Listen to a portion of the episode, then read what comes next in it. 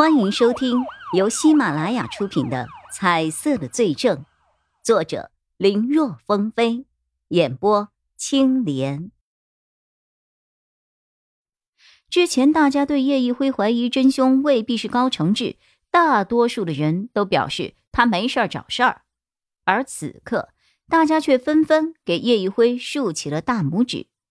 可叶一辉知道，这个案子还没有完呢。因为老四高德信的身上还有颜色，看来凶手也不一定是老三呐。他说这个话的时候，其实只是自言自语，可听到的人却都有一些惊讶，其中就有高意义。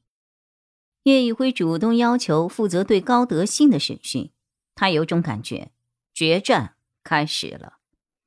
和高承志、高才勇两个人不同，高德信叶一辉一直有些看不透，所以他先从其周边开始调查。很快，大量的信息就汇总而来。比如，在高天泰生前，对于这个小儿子是赞不绝口的，说他不管是脾气、秉性，还是做事风格，都和当年自己年轻的时候一样。有一篇新闻报道中还提起过，早年的高天泰曾经提起过立遗嘱。高云逸说：“父亲还那么健康，提这个做什么呀？”老二、老三则是说：“四人平分就可以了，这样公平。”唯独老四高德信，他说自己不擅长管理和经营，家族企业要是到了自己手里，肯定玩完，还是交给大哥让他经营。让家族更上一层楼，这样大家才有更多的财富。他一个做弟弟的，没有什么大志向，所以用不了太多的钱，有口饭吃，不愁吃穿也就行了。相比之下，他的话算是四兄弟里说的最得体的。不过，高德信虽然做大事的志向没有，搞慈善的心却很大。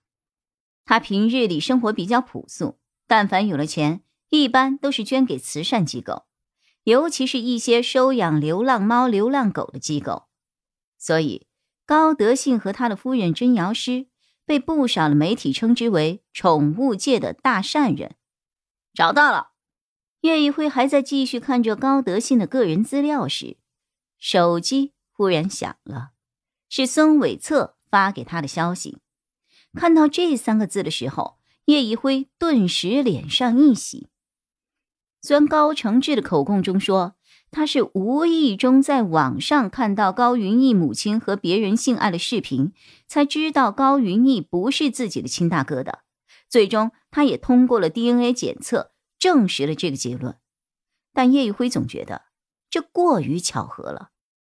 按照时间来计算，当时还没有网络。只有录影带和 VCD，一个只存在于碟片中的内容，忽然被人扒了传上网，这肯定是有意为之。因为技术要求比较高，所以他最后拜托了孙伟策来查。和你想的一样，兜兜转转找了一圈后，视频的源头就是在高家。现在只能肯定是使用了那个住宅的网络，但是没有办法具体定位啊。如果你想知道的话，你需要去现场一趟，把他们家的一些网络代码发给我。另外，把他们的电脑都打开，关机的电脑我有天大的本事也用不了啊！好，我这就去。叶一辉和钟离眼再一次的来到了案发现场。你怀疑真凶是高德信？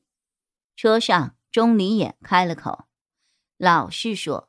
这几天，他被叶一辉的表现给惊到了。他一直以为自己很了解这位搭档，可先是高承志，再是高才勇，最终都表明了叶一辉的判断没错。眼下他又盯上了高德信，莫非这个案子还真是一波三折，兄弟内斗啊？我也不确定啊。只是四个兄弟里，目前看出了两个问题了，已经。谁知道为了遗产？这些人还可能做出什么事儿来呢？剩下的不查一下，总觉得心里没底呢。也是，钟离眼觉得有道理，可紧接着又觉得有些不对劲儿。可我看你一上来就对高承志他们几个很在意，那老大高云逸呢？你不准备查吗？高云逸有人查了呀，我就不去凑热闹了。叶一辉随口解释着。队里也有一部分人觉得凶手可能是高云逸，毕竟不是亲生的，如果不做点什么，很可能最终会一无所有。都说人为了百分之一百的利润，什么事儿都可能做。以高云集团的体量，换做谁能够抵挡住这样的诱惑呀？可钟离眼发现，叶一辉一开始就对高云逸没有一丝的怀疑，这很不寻常。的确，他也觉得高云逸不太像凶手，但在没有确定真凶之前，每个人都是有嫌疑的呀。对于一个拥有作案动机的嫌疑人，从一开始就对其没有一丝一毫的怀疑，这就像一开始认定了对方不是凶手一样，这可能吗？钟离眼觉得他越来越不了解叶一辉了。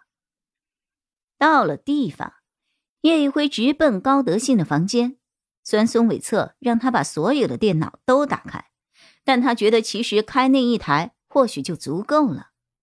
结果到了房间后，发现上次来的时候还有一台台式电脑的地方已经空空如也了，或者说那个台式电脑的屏幕、鼠标、键盘都在，可最为关键的主机已经不见了。他又去其他兄弟的房子里看了一下，那几个兄弟的电脑都还在。不用说，肯定是有人提前。将他的机箱给取走了，哈，这真是此地无银三百两啊！钟离言本来对高德信是否有问题还表示怀疑的，此刻他可以肯定，高德信肯定有问题。如今电脑没了，想要找到什么线索，那就真难了。两个人急忙去查了一下这段时间的监控，很快，他们在监控里。看到了一名三十多岁女子搬走了机箱，而那个人就是高德信的妻子甄瑶诗。本集播讲完毕，感谢收听，更多精彩内容请在喜马拉雅搜索“青莲嘚不嘚”。